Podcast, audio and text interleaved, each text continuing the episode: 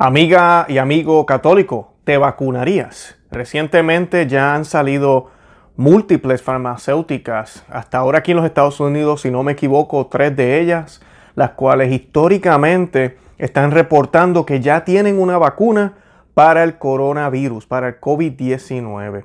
Y pues eh, esto ha sido tiempo récord. La historia nos prueba de que puede tomar de 5 a 8, hasta 10 años tal vez, para realmente tener una vacuna que realmente funcione.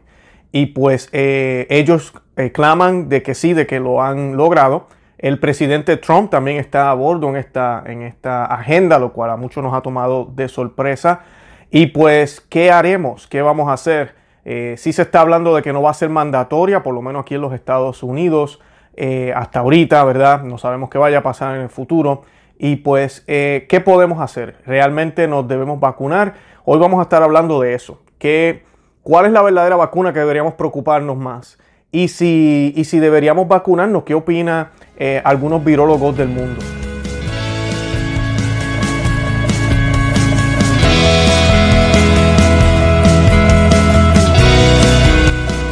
Bienvenidos a Conoce, Ama y Vive tu Fe. Este es el programa donde compartimos el Evangelio y profundizamos en las bellezas y riquezas de nuestra fe católica.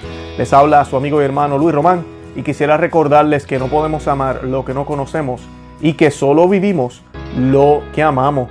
Nos dice las escrituras. María dijo, proclama mi alma la grandeza del Señor, se alegra mi espíritu de Dios en mi Salvador, porque ha mirado la humillación de su esclava. Desde ahora me llamarán bienaventurada todas las generaciones, porque el poderoso ha hecho obras grandes por mí, su nombre es santo y su misericordia llega a sus fieles de generación en generación. Él hace maravillas con su brazo, dispersa a los soberbios de corazón, derriba del trono a los poderosos y enaltece a los humildes. A los hambrientos los colma de bienes y a los ricos los despides vacíos. Auxilia a Israel su siervo, acordándose de la misericordia, como lo había prometido a nuestros padres, en favor de Abraham y su descendencia por siempre. Bendito sea Dios. Eso está tomado de Lucas 1, 46 al 55 y es parte de la novena de la Inmaculada Concepción que sé que muchos de ustedes están haciendo. La comenzamos el domingo pasado, el 27, el 29 de noviembre, disculpen. Y pues es eh, bien importante que si usted no ha comenzado, hoy estamos ya en el cuarto día, no es que no lo pueda hacer, lo puede hacer, puede unirse a nosotros. Yo hice un llamado hace unos días para que oremos por las situaciones que están pasando en el mundo entero, especialmente en el caso de nosotros acá en Estados Unidos con las elecciones, que sea la voluntad de Dios. Eh, si hubo fraude, que se descubra, si no lo hubo, bueno, pues no lo hubo, eh, que sea la voluntad de Dios, si es que el presidente Donald Trump debería ser el presidente o si es que, ¿verdad? Tiene que ser Joe Biden, que sea la voluntad de él. Y pues estamos orando por paz, estamos orando para que las iglesias se mantengan abiertas, de eso vamos a estar hablando en un programa esta semana, eh, para que la iglesia, los obispos, dejen de ser unos cobardes y se armen de valentía, que sí podemos tener precauciones, pero las iglesias no se pueden cerrar en las fiestas navideñas. Es muy importante, ya no los hicieron en Pascua, ya no los hicieron en Cuaresma y no podemos permitir que nos lo sigan haciendo. Esto se va a convertir en un hábito y a la larga las fiestas más grandes del mundo cristiano están siendo suprimidas, así de sencillo, están siendo suprimidas. Esto no es necesario. El que no haya misas no va a salvar más vida, al contrario, va a hacer que se pierdan más vida. Por todo eso estamos haciendo esta novela, novena, así que los invito a que la hagan. El enlace de ese programa está en la descripción de este programa. Además de eso, hoy es miércoles. Y hoy pues mi esposa y yo, como les compartimos en otro programa, si no lo han visto, les dejo el enlace del programa estamos eh, absteniéndonos de carne. Fue lo que quisimos hacer. En el programa estamos hablando un poco de qué sugerencias podemos, eh, ¿verdad? ¿Qué cosas podemos hacer para realmente el ambiente no se convierta en Navidad? No caigamos en el error de celebrar la Navidad ahora. Eh, la Navidad no es ahorita, la Navidad comienza el 24 de diciembre. Y en ese video, en ese programa, mi esposa y yo hablamos de lo que nosotros hacemos aquí. Nada de esto es dogma. Usted escoge lo que quiere hacer, algunas cosas, todas, quiere hacer más que eso es, ah, su decisión. Pero lo importante es no mezclar el tiempo de preparación para la Navidad con la Navidad. Tenemos que estar preparados para ese evento grande de la Navidad y recordemos que el ambiente nos recuerda que hay una venida que está por venir también, que es la segunda venida de nuestro Señor como juez. eh, esa, esa gran venida de Él, esa gran victoria. Y nosotros vamos a ser juzgados también, eso nos lo recuerda eh, el adviento, ¿verdad? Las cuatro realidades eternas, ¿verdad? De que eh, tenemos que morir, tenemos que ser juzgados y está el infierno y está el cielo. Así de sencillo. Así que pues los, los exhorto a que hagan eso. Hoy estamos en mi casa, pues no estamos comiendo carne hoy miércoles. Tampoco lo vamos a hacer el viernes como lo hacemos todos los años. Y viernes estamos ayunando, eh, como la iglesia no lo dice, una, o que sea por lo menos una comida. Estamos ayunando. Y pues eh, eso es lo que los invito a hacer. Eh, hoy voy a estar hablando de las vacunas y voy a, hacerlo a la luz de un artículo que publicó de Redmond y fue escrito por Roberto De Matei, fue, fue publicado en otro medio primero. The Redman lo publica en inglés, Adelante la Fe lo publicó en español, así que voy a estar leyendo de ese artículo. Y pues es interesante porque ya ha comenzado el debate. La Iglesia Católica no prohíbe las vacunas, eso quiero aclararlo aquí. Yo nunca, nunca hemos dicho eso. Yo tengo otro programa eh, que les voy a colocar el enlace que hicimos de las vacunas.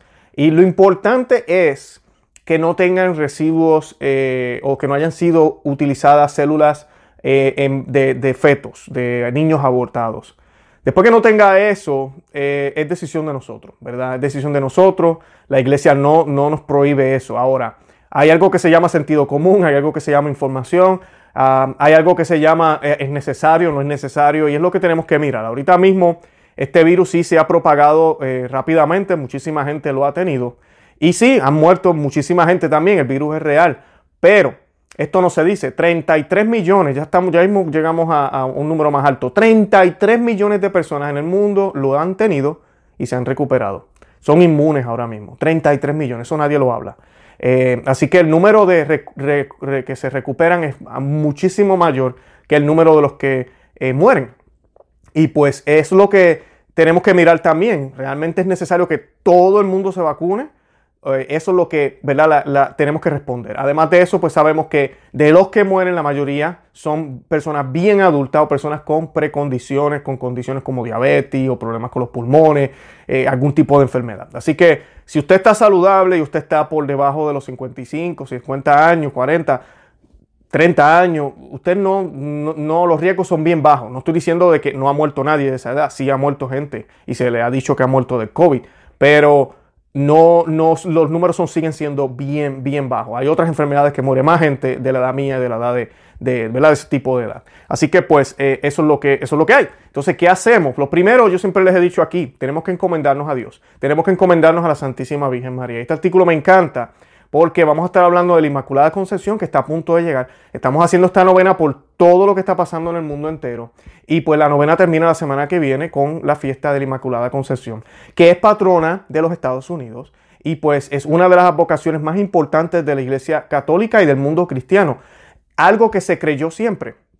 Eh, cuando un dogma se proclama no significa que se empezó a, creer en ese momento. Ya se creía. Es igual que lo de Corredentora. A mí me da gracia cuando las personas me escriben, pero es que Corredentora no es dogma.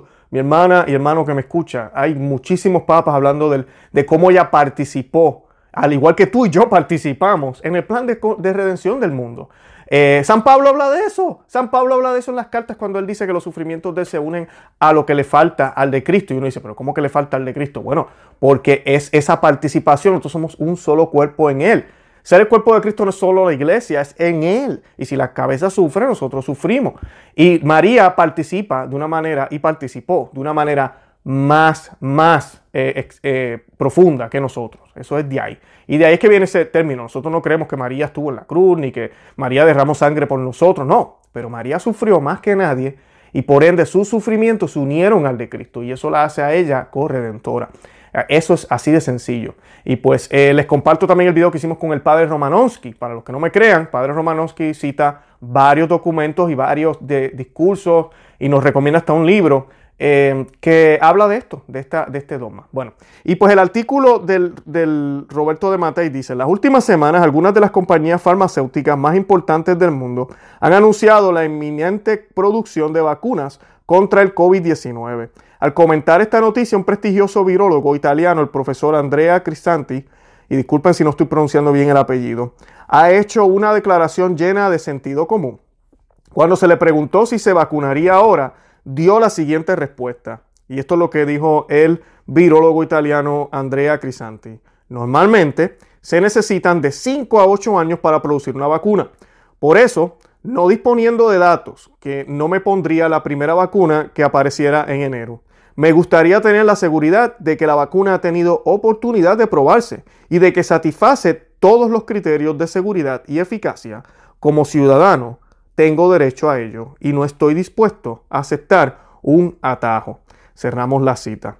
Eh, es una respuesta llena de sentido común, dice el, profesor de Matei, eh, y es además coherente con el principio de precaución que tanto se invoca hoy para la protección del medio ambiente. No se entiende cómo es que ese principio no debe aplicarse también en el terreno de la salud. El profesor Crisanti no es contrario a las vacunas y nunca ha estado en contra de ellas, pero sostiene acertadamente que los comunicados de prensa de las empresas farmacéuticas no bastan para garantizar la seguridad de ellas y esta y está a la espera de datos científicos que sean posteriormente verificados por agencias dedicadas a ello. Por este mensaje de prudencia ha sido demonizado por los medios de difusión y por algunos de sus colegas. Y aquí quiero hacer una pausa. Eh, esto es impresionante. El sentido común hoy en día se desprecia. Ya no se puede hablar de precaución, cautela, de prueba, como está hablando él aquí. lo que él dice tiene todo el sentido del mundo. Bueno, dicen que tienen una vacuna, pues vamos a esperar a que se la coloquen y como digo yo, eh, hablando acá con personas y eso, yo siempre le digo a ellos, bueno, pues hay que esperar a que se la pongan a los más ancianos, a las personas que realmente la necesiten y vemos qué pasa. Yo no creo que yo la necesite, eh, pero cuando yo esté viejo, si todavía esta cosa está por allá afuera, este virus, o si todavía existe, Dios no lo quiera, pues mira, me, la van a poner, me imagino yo, ¿verdad? Ojalá que no. Yo no me pondría nada, honestamente. Eh, yo creo que yo estoy protegido por el Señor. Pero ¿verdad? Es, es, lo que es y no sabemos qué es lo que vaya a pasar en el futuro. Por eso tenemos que orar tanto. Eh, él está hablando simplemente de ser prudente. Vamos a esperar a que la primera ola de vacunas se coloquen y veamos qué pasa.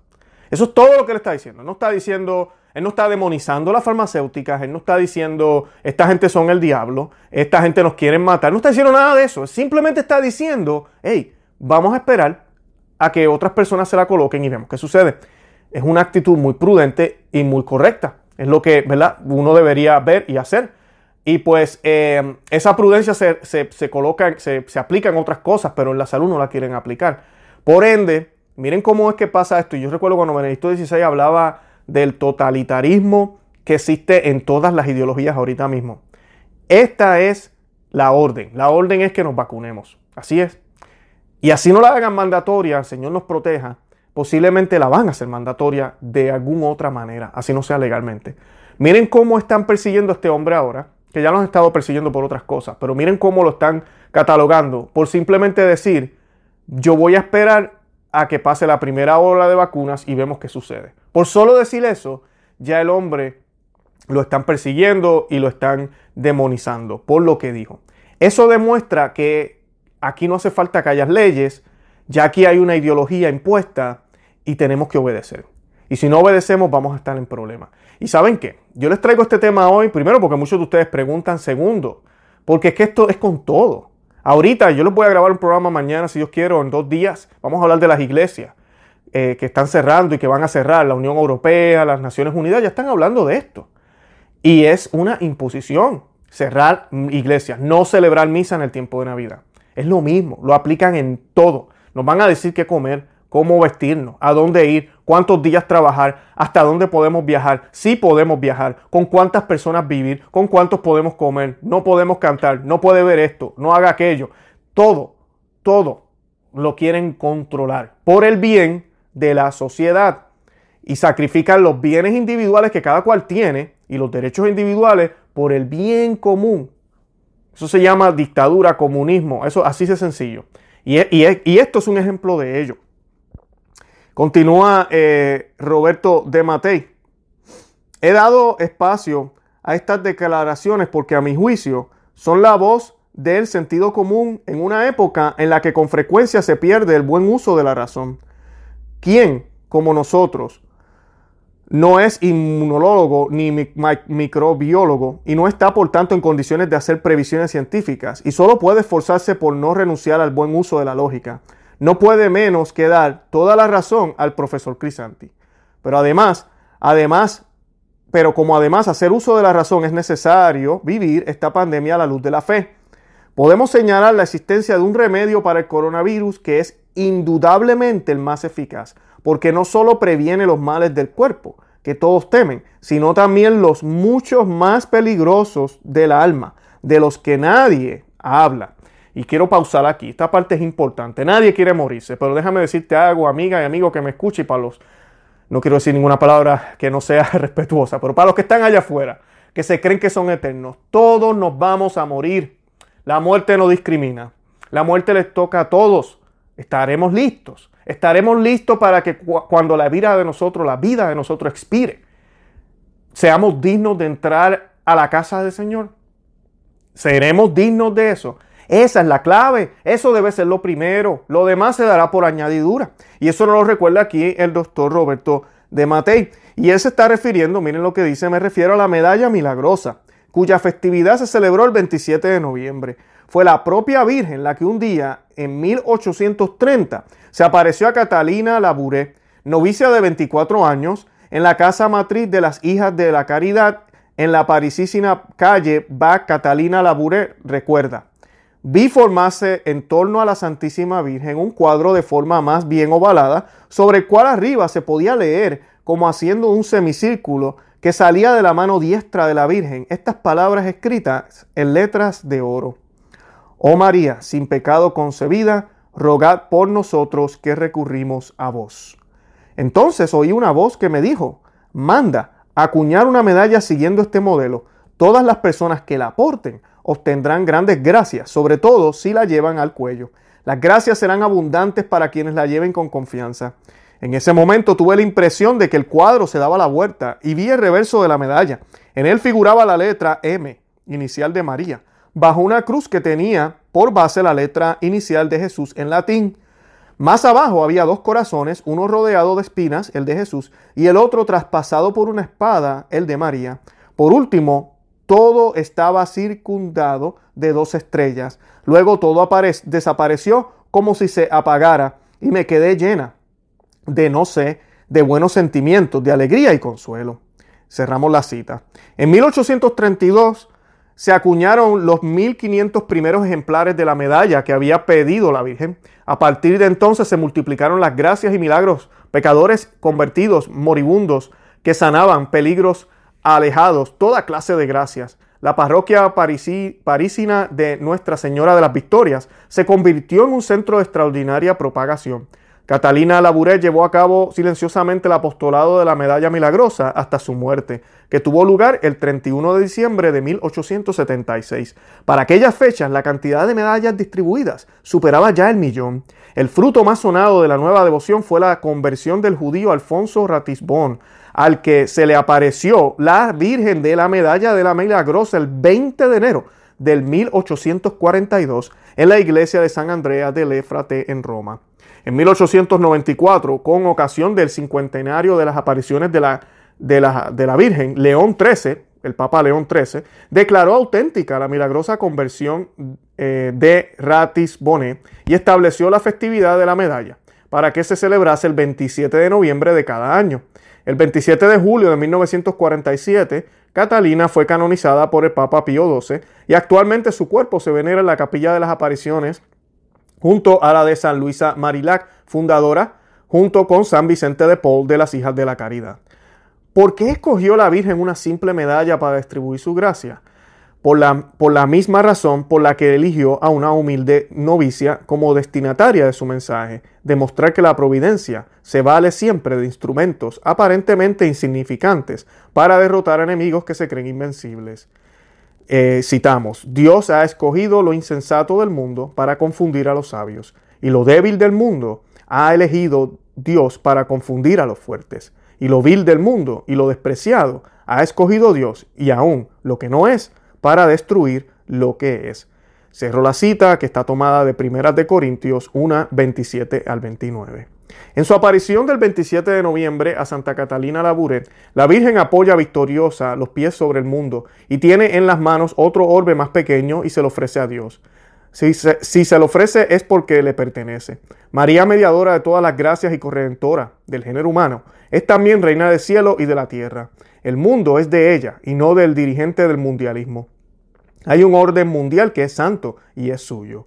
El 19 de julio de 1931, con motivo del proceso de beatificación de Santa Catarina Labouré, el Papa Pío XI afirmó, refiriéndose a los males que aquejaban a la iglesia, y dijo el Papa, en estos días refulge la medalla milagrosa como para recordarnos de modo visible y palpable que todo es posible para la oración, incluso los milagros, y sobre todo los milagros. Es, es ya de por sí un gran milagro que los ciegos vean, pero hay otro milagro que debemos pedir a María, reina de la medalla, que vean los que no quieren ver. ¡Wow! ¡Qué palabras! La medalla milagrosa se bendice y se lleva puesta preferiblemente al cuello. Sus devotos no solo la portan al cuello o en el vestido, sino que la siembran en, las propias casas, donde sea que hay dolor y pecado, puede propagarse por todas partes. Llevada con fe por numerosos católicos en todo el mundo, la medalla milagrosa sigue cumpliendo hoy su extraordinaria misión y es una portentosa vacuna contra los males de nuestros tiempos. El último gran milagro que le pedimos es que se disipen las tinieblas del caos que envuelven al mundo en que vivimos. Traducido por Bruno de la Inmaculada, escrito por el doctor Roberto de Matei, que para los que no saben, él, es un historiador eh, de la Universidad Europea de Roma, presidente de la Fundación de Lepanto, miembro de los consejos directivos del Instituto Histórico Italiano, bueno, un católico, tiene muchísimos libros, es uno de mis favoritos. Y pues de eso es que quería hablarles hoy, de eso mismo, de mantener este enfoque y tener siempre la fe puesta en Dios. No nos preocupemos por esto de la vacuna. Eh, estemos informados, miremos qué es lo que está pasando. Ya les dije lo que la iglesia dice. si uno de sus familiares, por razones de salud, tiene que colocarse esta vacuna, eh, y, sabemos, por lo menos la información que nos han provisto, dice que no hay ningún tipo de, de residuo, ¿verdad? No fue hecho con células eh, de, niños abortados que por ahora están diciendo que no, los, no lo son, supuestamente, creo que dos de ellas no lo son. pues mira, tranquilo. Pero lo importante es que, mira, poniéndote vacuna o no, tú no puedes tener la fe en una vacuna. Tú no puedes pensar, ah, ya me coloqué la vacuna, ya estoy bien. Anyway, ¿verdad? De todas formas, la vacuna no es una cura, eso lo dice la medicina. Una vacuna es para crear, ¿verdad? Supuestamente esas defensas, ¿verdad? Tratar de que el cuerpo esté ya preparado para que cuando venga el virus no te enferme supuestamente. Y mira, sí, muchas vacunas han funcionado en la historia, muchas de ellas que ahorita todavía existen no son necesarias ya, muchas son innecesarias, pues esto es todo un negocio, eso lo sabemos tú y yo. Pero el problema con esto de la vacuna, ahorita mismo, es el hacer rico a muchos, el imponer una ideología y sabrá Dios que estamos recibiendo dentro del cuerpo porque tú y yo no somos doctores. Por eso hay que tener mucha precaución, creo que lo que dice el doctor, el virólogo, Andrea eh, eh, de allá está diciendo que, ¿verdad? Esperemos, yo creo que es lo correcto, es lo que se debe hacer. Vamos a ver qué sucede, pidámosle a Dios eh, mucha, mucha fe, pidámosle a Dios por todos estos eventos que están sucediendo, porque las cosas no pintan para bien. Pero la fe y la esperanza tenemos, tenemos que tenerla en Cristo siempre. A través de estos mensajes de la Virgen, a través de los santos, a través de estas medallas, nosotros no somos supersticiosos. No es que la medalla me protege, quien me protege es Dios. Quien me protege es Dios, su gracia, eh, pero la fe con la que yo tenga en portar esa medalla. La idea de tener esa medalla puesta refleja ese amor hacia Dios de una manera que no solamente es de sentimiento mental o verbal, sino también física con un objeto. Porque yo puedo tener una medalla de otra cosa, yo puedo tener una medalla de mi actor favorito o de algún símbolo, pero no, tengo una medalla de la Santísima Virgen María, la Inmaculada Concepción, quien, quien fue el instrumento que Dios escogió para hacerse hombre. Es bello, es bello eso. Y es así que nosotros los católicos debemos portar esa, esa eh, medalla y saber que no hay mejor vacuna que la gracia de Dios. No hay mejor vacuna que esa. Sigan asistiendo a los sacramentos, a la misa, hagan eh, su ayuno, vayan a la confesión, mantenerse firmes siempre en la fe. Bueno, yo los invito a que visiten nuestro blog, no se que se suscriban aquí al canal en YouTube, que le den me gusta, que compartan este video, que les dejen saber a otros que existimos. Y nada, de verdad que los amo en el amor de Cristo y Santa María ora pro nobis.